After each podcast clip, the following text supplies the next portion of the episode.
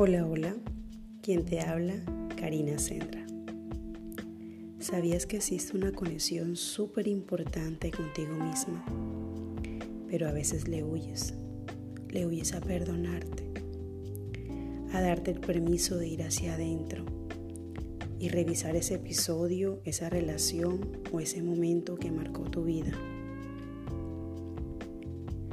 No se trata de perdonar al otro, es que tú te des el permiso de perdonarte, de ir por una vida distinta, sin autoflagelarte.